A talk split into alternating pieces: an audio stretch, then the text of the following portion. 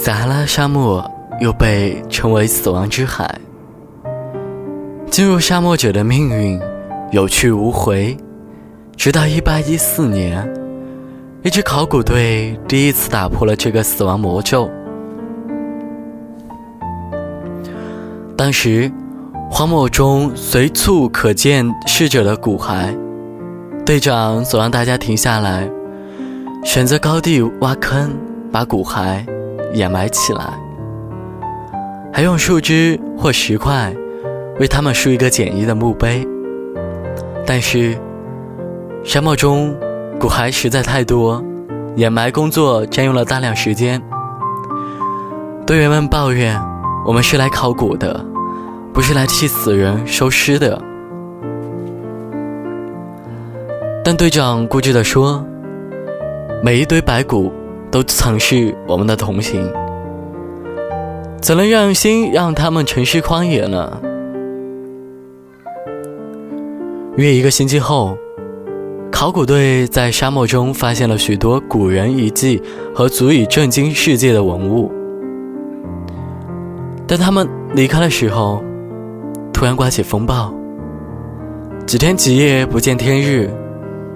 接着，指南针都失灵了，考古队完全迷失方向，食物和淡水开始缺乏。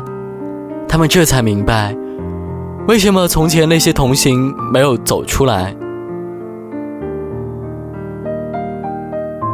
危难之时，队长突然说：“不要绝望，我们来时在路上留下了路标。”他们沿着来时一路掩埋的骨骸竖起了墓碑，最终走出了死亡之海。在接受《泰晤士报》记者的采访时。考古队的队员们都感慨：“善良，是我们为自己留下的路标。在沙漠中，善良是为自己留下的路标，让我们找到回家的路。在人生道路上，善良是心灵的指南针，让我们永远不迷失方向。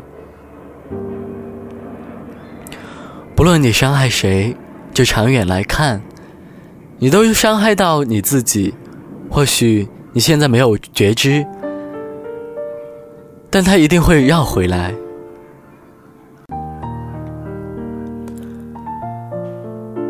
凡你对别人所做的，都是对自己所做的，这是历来最伟大的教诲。不管你对别人做了什么，那个真正接受的人，并不是别人，而是你自己。有一个农夫的玉米品种，每年都能获得极好的收成，而他也总将自己的优良种子毫不吝啬地分赠给其他农友。有人问他为什么这么大方，他说：“我对别人好，其实是为自己好。”风吹着花粉四处飞散，如果邻家播种的是次等的种子，在传粉的过程中，自然会影响到我的玉米质量。因此，我很乐意农友们都播种同一优良品种。他的话看似简单，却深富哲理。凡你对别人所做的，就是对自己所做的。所以，凡是你希望自己得到的，你必须先让别人得到。你若想被爱，就要先去爱人；你期望被人关心，就要先去关心别人。你想要别人对你好，就要先对别人好。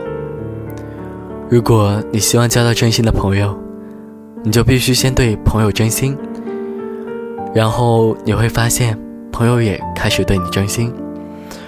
如果你希望快乐，那就去带给别人快乐，不久你会发现自己越来越快乐。